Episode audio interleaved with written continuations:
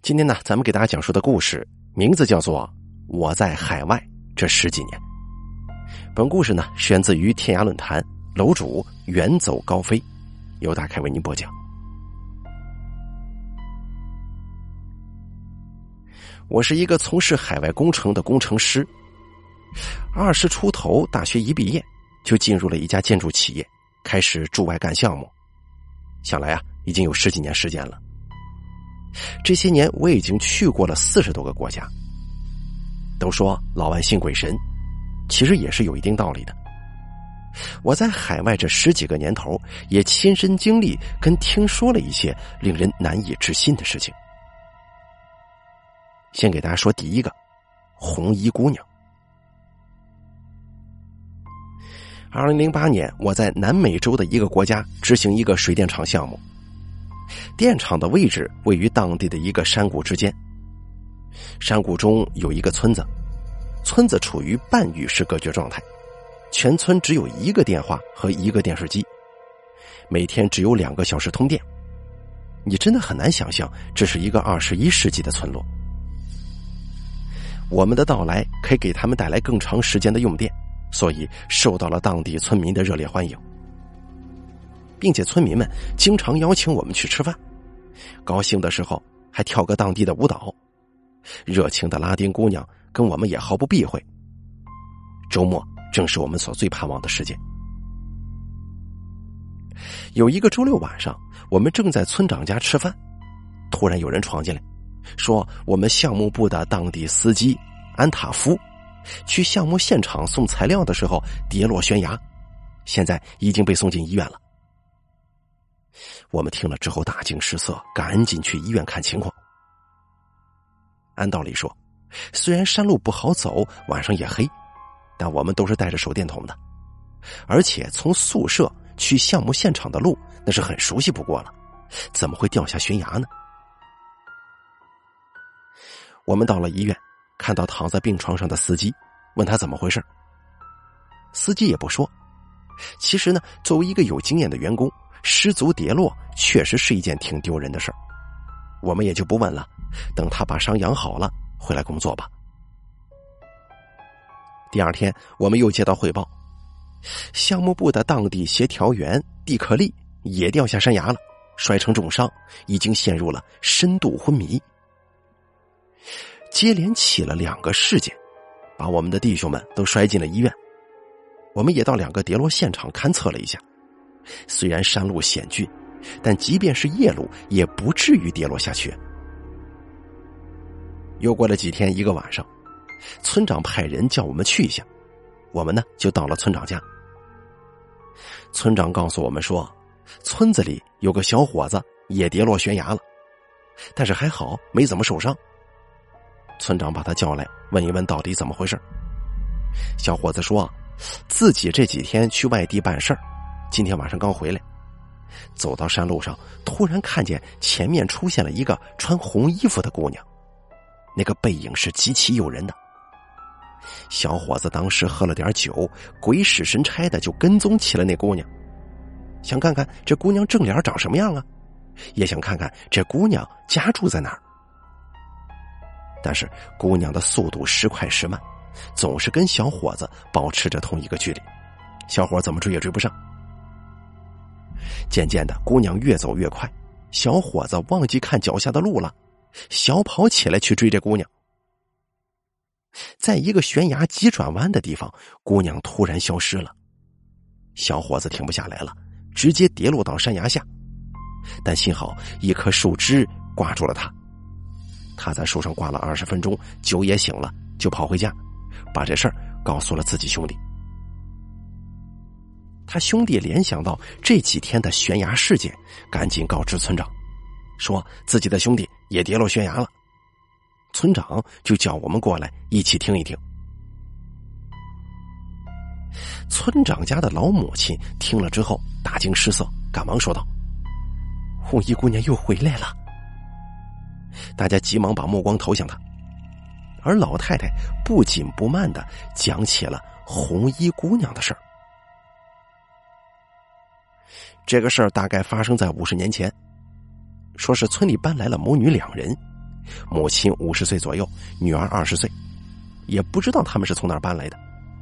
不过这母女二人长得都十分漂亮，特别是女儿爱穿红裙子，而且他们待人和善，好像还挺有文化，能读书写字，不时的还给村里的人送一些城里才有的那些好吃的东西，所以跟村中人的关系相处的都还行。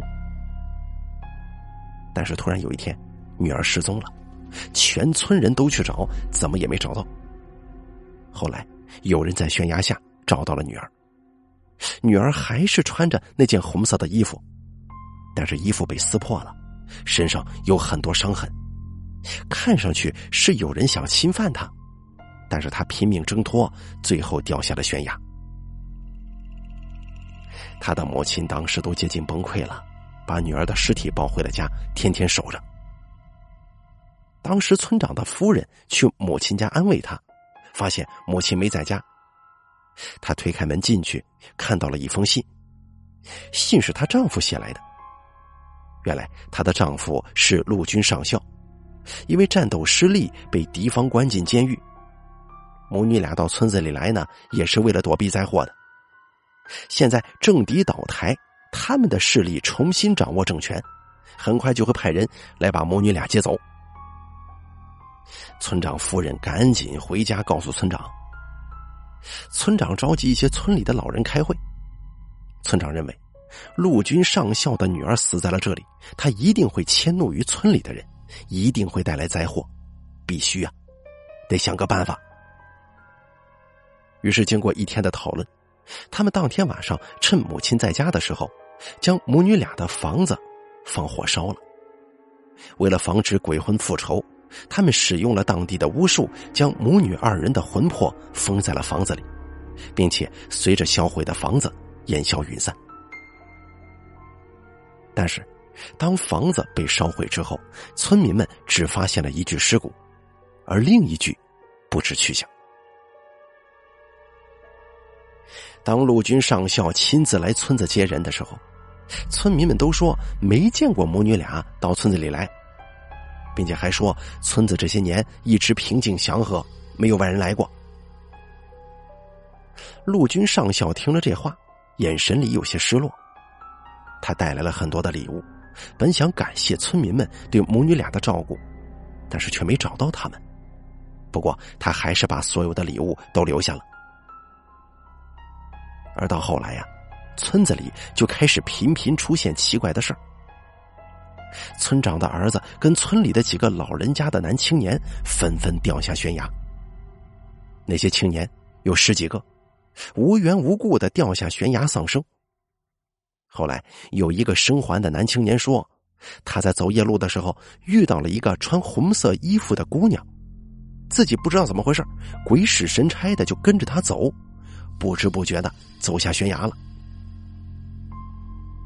后来村里人都说这是女儿的鬼魂，当时没有被封在屋子里，他会时不时的出现，用诱人的背影引诱那些有邪念的年轻人走向悬崖。老太太讲完之后，我们想到了一个问题：哎，为什么村长当时不找出导致女儿死亡的凶手，给那个陆军上校一个交代？何必要烧死人家呢？老太太说：“据村里人说，强暴那个女儿的，就是村长的儿子呀。”再给大家说第二个故事：魔笛族。二零零八年底，我出差去拉丁美洲那个以闹革命而闻名全世界的国家。当时呢，我们正在开发一个变电站项目。这个变电站的站址位于丛林当中。我们跟电力公司做好交流之后，就组织了一队人去丛林当中进行站勘。站勘的时候，电力公司安排了一个熟悉当地环境的本地小哥陪着我。这小哥呀，人很不错，勤勤恳恳，任劳任怨。我们的任务很快就完成了。我临走的那个晚上，给小哥做了一顿中餐。我们一行人一边吃中餐，一边喝小哥带来的当地酒，一会儿就醉醺醺的了。我们给小哥讲了很多中国的奇闻异事，从盘古开天辟地、女娲补天、大禹治水，小哥听的是不亦乐乎。最后，我们告诉小哥，项目开始之后会邀请他去中国游玩。这小哥非常高兴。过了一会儿啊，小哥关上我们的房间门，表情突然变得非常严肃。他跟我们说：“这些天你们带我吃好吃的，还讲了这么多有趣的故事给我听。那我也给你们讲一个我们当地的故事吧。”看到他一脸严肃的样子，我们也跟着认真起来，正襟危坐，开始听他讲述。在小哥父亲的那一代，大多数人呢都搞武装革命。小哥的舅舅是当地一个非常有名的军阀。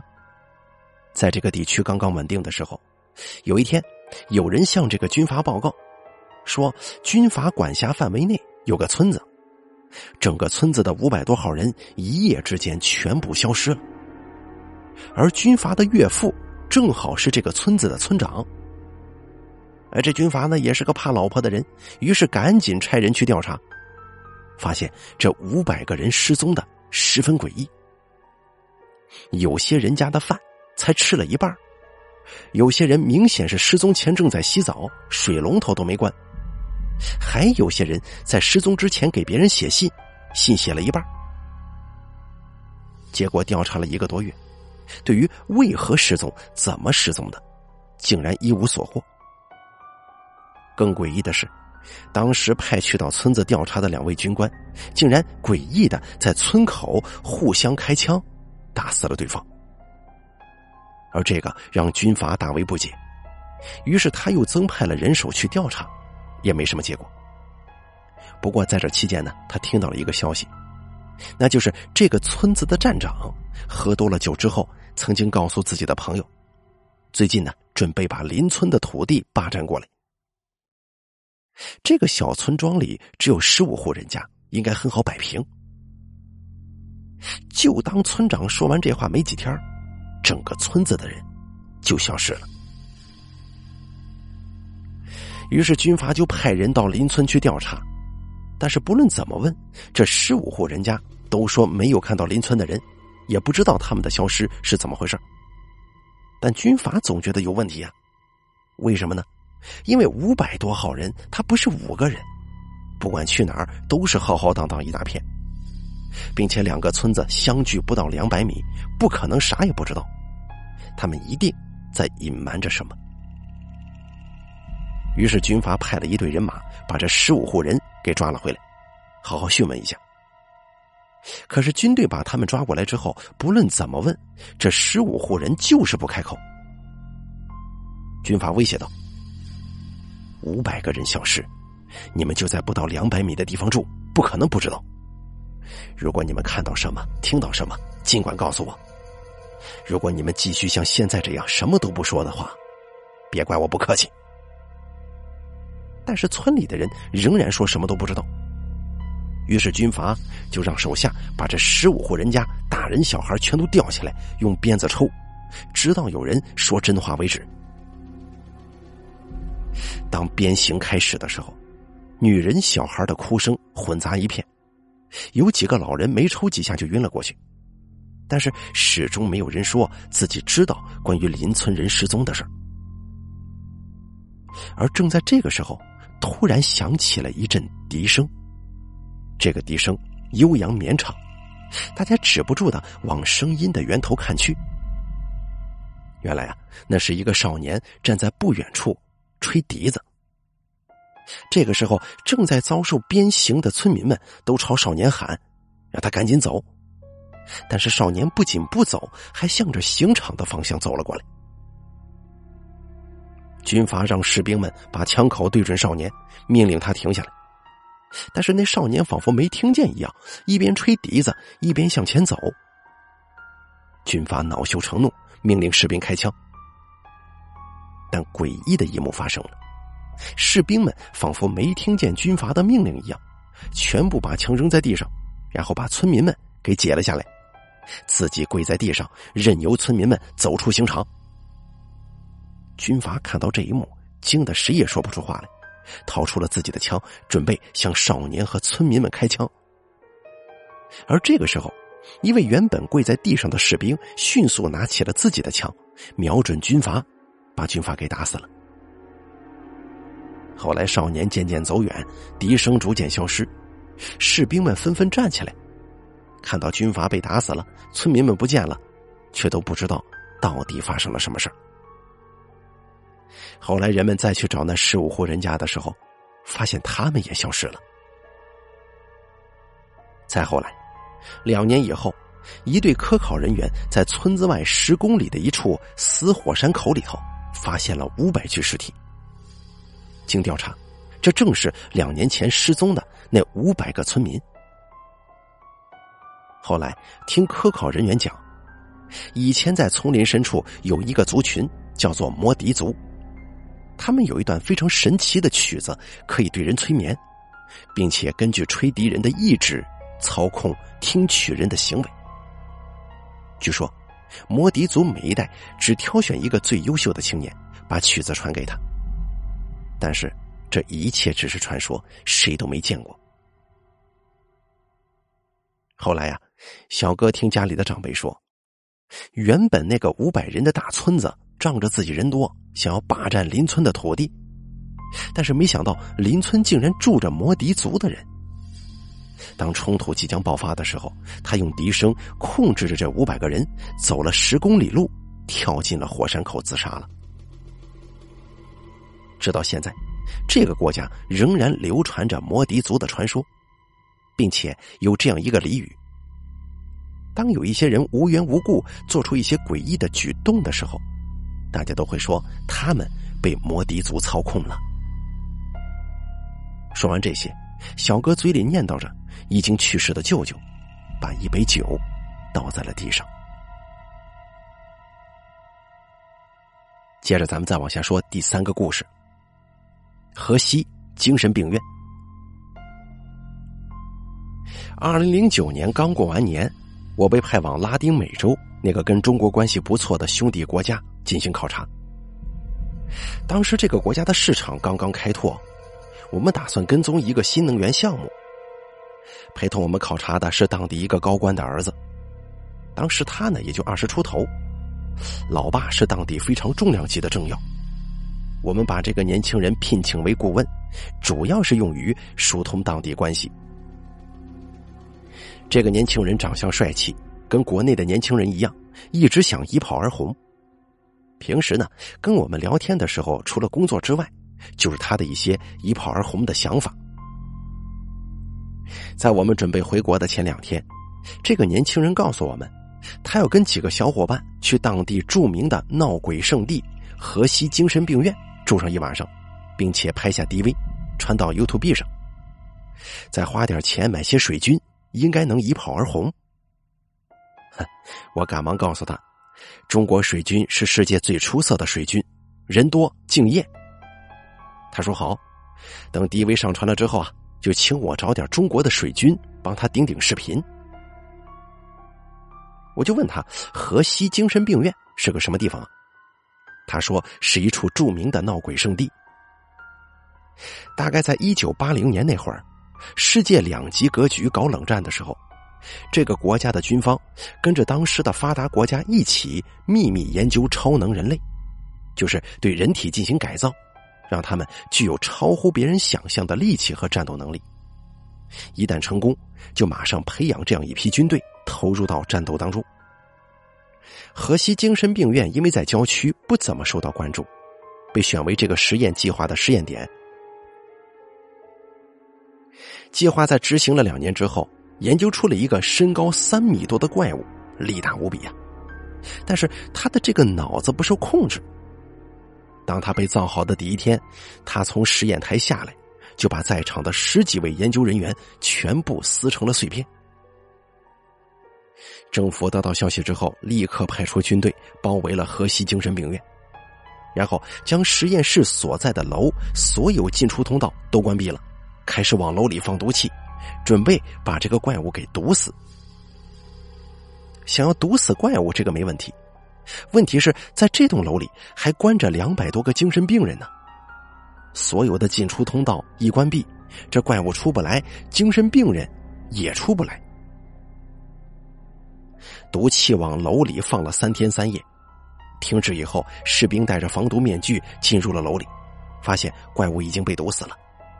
但是两百多个精神病人全部都被这怪物撕成了碎片，那场面异常凄惨，甚至到今天，军方都不敢公布当时的照片，怕引起极度不适。再后来啊，河西精神病院被弃用了。再再后来呢，就听说这河西精神病院里头存在着凄厉的冤魂，经常有人被发现被撕成惨不忍睹的碎片，丢在河西精神病院。在两千年的时候，有一些喜欢探险的年轻人打算在河西精神病院住上一夜，结果第二天发现他们被撕的是七零八落，场面令人毛骨悚然。政府准备拆掉河西精神病院，刚破土动工的第二天，整个施工队的人就被发现一夜之间在帐篷里暴亡了，每个人的尸体都被分割成了二十多块。这种惨案之后，就没有人敢动河西精神病院了。在以后的三十多年时间里，有近千人被发现死在这儿，包括政坛人物、平民百姓、大学生、运动员等等。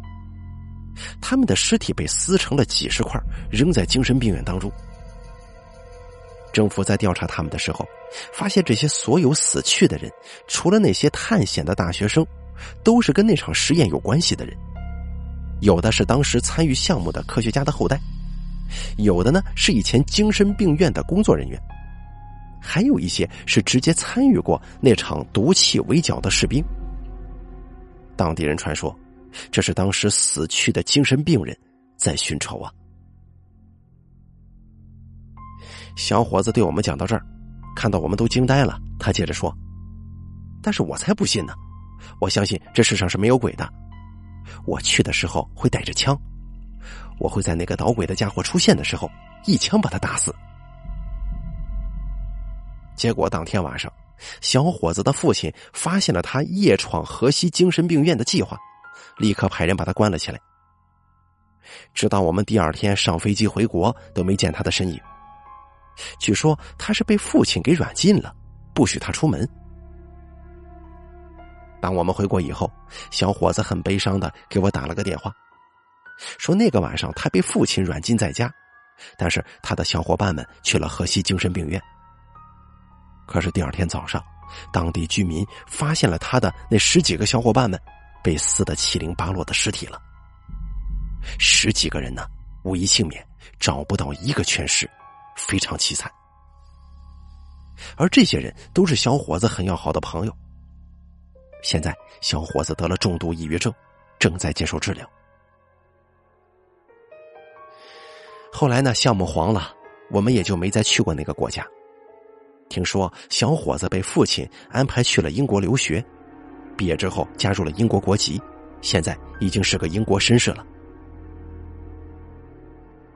二零一五年，我在美国机场转机的时候，买了一份《世界新闻报》，我惊讶的看到了小伙子的高官父亲落马的消息。当时整个版面刊登着他所有的罪行，除了滥用职权、受贿、行贿等之外，还有一项罪名引起了我的注意。原文是这样写的：长官自一九八零年以来，长期勾结欧洲器官贩卖团伙，以某精神病院闹鬼的传闻为掩护，贩卖了数以千计国人的器官。他的作案团队取了器官之后，为了掩盖丢失的器官，将人体进行截肢，丢弃在这个以闹鬼传闻而闻名的精神病院。伪装成被鬼魂撕碎的样子，手段极其残忍，性质极其恶劣。咱们呢，再给大家讲下一个故事：千里寻妻。二零零九年中旬，我在拉丁美洲参加一个国际组织的会议，在这期间呢，我认识了当地一位非常有名的心理咨询师。当时他正在为一个富二代公子治疗抑郁症。这位心理咨询师将这个公子哥的情况作为一个非常奇怪的案例讲给了我听。五年前，也就是二零零三年，公子哥跟未婚妻坐前往欧洲的豪华游轮在海上度蜜月，但不幸啊，游轮遇上海盗了。海盗将游轮上的有钱人全部绑了起来，打算把游轮开向一座无人的荒岛，把他们囚禁起来，等着要赎金。在船即将抵达荒岛的前一个晚上，大家趁海盗没注意，放下了一条救生艇，准备逃跑。但是等到公子哥跟未婚妻准备登上救生艇的时候，只剩下最后一个位置了。公子哥有些犹豫，他想让未婚妻登船，但自己也不想留下。这时候，未婚妻毫不犹豫的将公子哥推上了救生艇，告诉公子哥好好活着。而这公子哥就跟未婚妻说：“我一定会来救你的。”坐上救生艇就走了。后来呢，公子哥回到了自己的国家，立刻派人带钱去赎回未婚妻。但是得知在公子哥他们逃脱之后没多久，海盗就转移了，不知所踪。公子哥的未婚妻也不知是死是活。从此以后，公子哥开始搜寻未婚妻的下落，动用了他的家族在世界上所有的人脉，但始终找不到。二零零八年，公子哥听说泰国有一个大师。算命找人是很准的，于是他亲自到泰国，请大师算一下自己的未婚妻在哪儿，怎样才能找到。而大师给的答案是，公子哥的未婚妻已经死了，并且被抛尸大海，再也找不到了。公子哥悲痛的回到自己的国家，跟未婚妻的父母一起为他举办了隆重的葬礼，并且给了未婚妻父母一大笔钱作为回报。后来，公子哥得了很严重的抑郁症，每年他都要捐出一大笔钱给慈善机构，并且以未婚妻的名义建了很多所学校。可是他的抑郁症却越来越严重了。当他找来这位非常有名的心理咨询师进行诊疗的时候，心理咨询师发现，似乎这位公子哥所做的一切，都是在弥补心中的愧疚感。但是实际上，就算没有能够救下未婚妻，也不至于这么多年心中的阴影挥之不去吧。另外，作为一个在欧洲留过学的精英，为什么他坚定的相信一个泰国神棍的话呢？还有，公子哥为什么从这件事情之后再也不吃螃蟹了？尽管心理咨询师已经给这个小哥做过多次治疗，但仍然找不到答案。在我们为时一个月的会议即将结束的时候，这位公子哥从自家的酒店楼上跳了下来，摔得粉身碎骨。在我离开这个国家之前的那个晚上，心理咨询师跟我一起喝酒，他说他早就猜到会是这样，也许这样会好一些，因为公子哥心中实在是太苦了。这件事情过去五年之后，也就是二零一四年，我几乎已经忘掉这件事情了。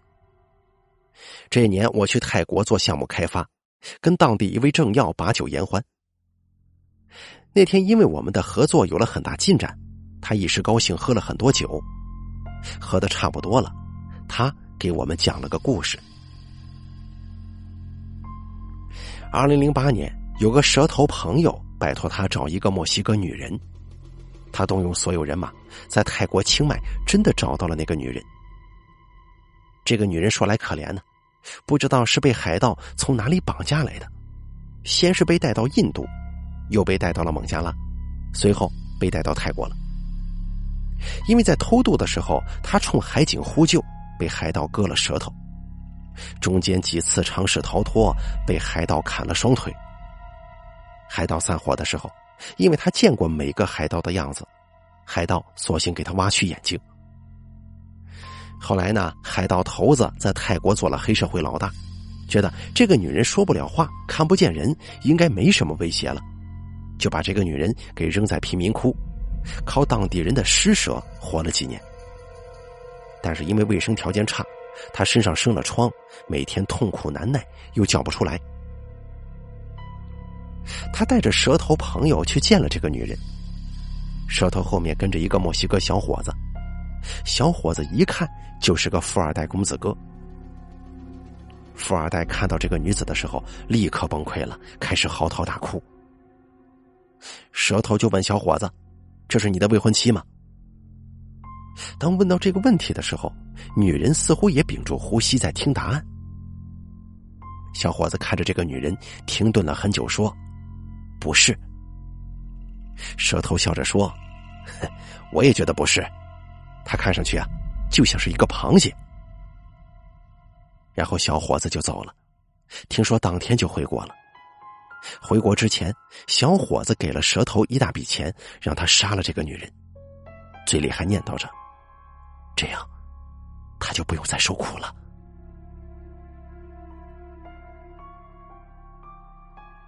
咱们再说一个故事，《海上发迹史》。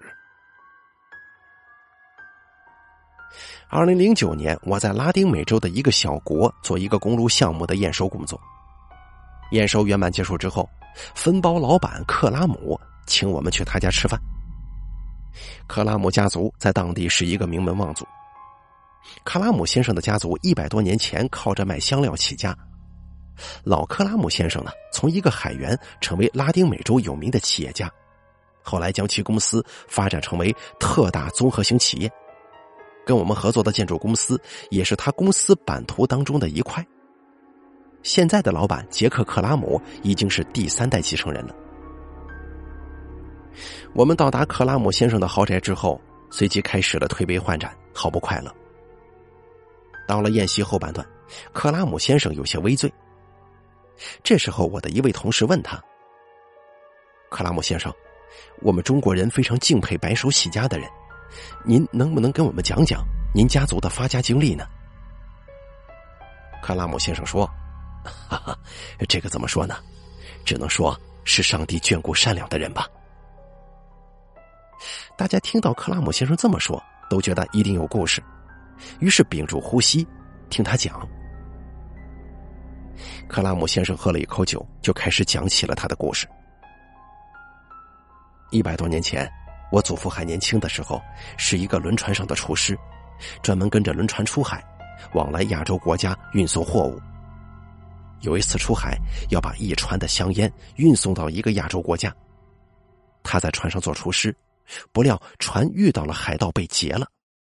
当时所有的船员都在反抗，我祖父因为年纪小，躲在厨房里没出来，所以海盗杀害船员的时候，没有杀我祖父。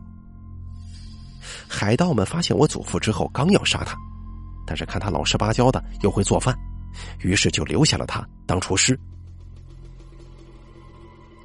他们的劫持是很有计划性的，抢到整船的香烟之后，就卖给一个早已商量好的买家，然后就开着我祖父他们的船在大海当中飘荡，应该是返回海盗们的巢穴。我祖父觉得。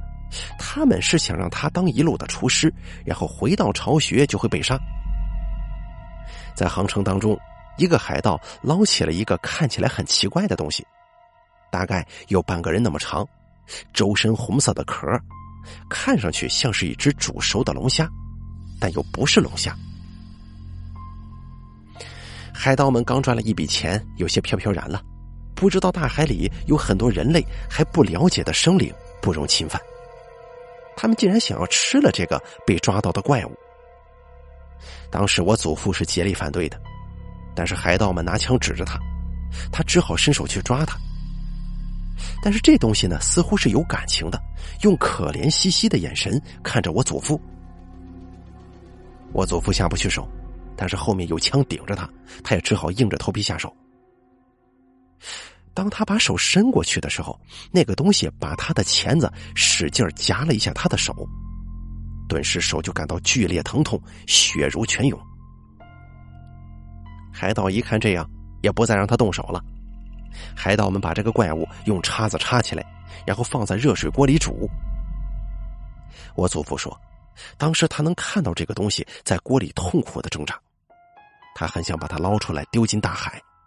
但是海盗在周围根本动弹不了。不一会儿，这个东西就被煮熟了。海盗们把它捞出来，壳剥开，开始吃这个东西。我祖父忘不了这个东西看他时的眼神，心中非常痛苦。而就在这个时候，船开始晃动，好几个像刚才海盗捕捉到的怪物一样的东西，密密麻麻的爬到船上。海盗们还没反应过来，他们就迅速跃起，用钳子夹住了海盗的脖子。四个海盗瞬间倒地，剩下的海盗拿起枪准备跟他们搏斗，但是很快也被这些怪物夹断了脖子。可是这些怪物呢，就好像没有看到我祖父一样，用夹子夹住所有的海盗以及已经被煮熟的同伴，把他们拖下了大海。我觉得这些怪物是有灵性的，他们知道我祖父没有吃他们的同伴，也不为难他。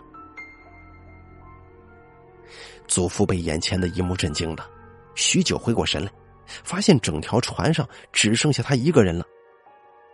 他一个人漂泊在茫茫的大海上，于是就尝试着开启这艘船，向目光可见的海岛驶了过去。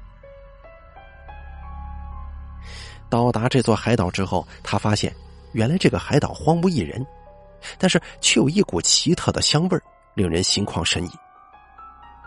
他顺着这个味道找到它的源头，原来是从树上结的一种毛茸茸的植物上散发出来的这个气味。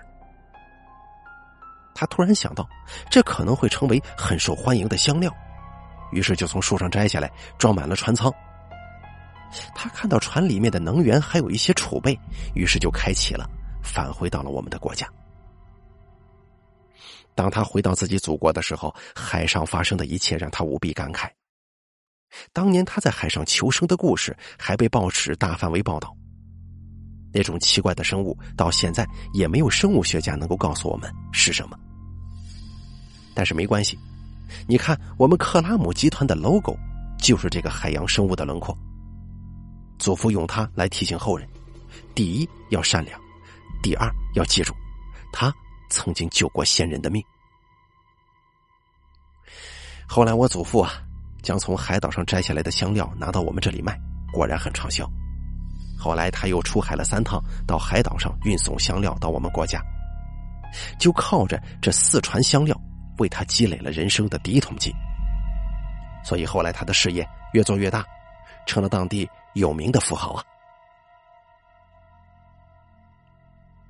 听完克拉姆先生的讲述，我们觉得这可真是一个有故事的家族。我也仔细看了一下克拉姆集团的 logo，像龙虾一样的东西，确实从来没见过。跟克拉姆先生聊完的第二天，我们就坐上了返程的航班回国了。后来，克拉姆集团的发家事迹，我跟几个好友都聊过，他们为此惊叹。直到二零一六年，我在北京菜市口大街的老五四季涮肉，跟一个国际维和部队退伍的哥们喝酒，他给我讲了一个故事。二零零二年，他在维和部队的时候，曾经在伊朗捣毁了一个家族集团为幌子的走私犯罪集团。这个集团的起源非常有意思。这个家族企业的创始人原本呢，只是一个家庭香料作坊的老板，他家的香料质量一般，也不怎么好卖，只能勉强维持生活。后来有一次，他在烟馆跟一个拉丁美洲国家出海到伊朗的海员认识了，啊，一来二去就成了熟人，打算一起谋求发财之道。这个拉丁美洲船员实际上是一个船上的厨师。有一次，他们将一船上好的香烟运送到南亚某个国家的时候，这个厨师下毒毒死了船长跟所有的船员，把船开到了伊朗，用一船香烟跟这个老板换了四船香料，分四次运到拉丁美洲去了。而这个香料作坊的老板把这一船香烟卖到了伊朗国内，发了大财，后来成立了公司，发展成了那个大型家族集团。听说那四船香料运到拉丁美洲也很受欢迎，但是后来不知道那个毒死同伴的船员怎么样了，应该也过上了富裕的生活吧。好了，咱们本期故事的上集演播完毕，下集即将为大家播出。本故事节选自天涯论坛，楼主远走高飞，由大凯为您播讲。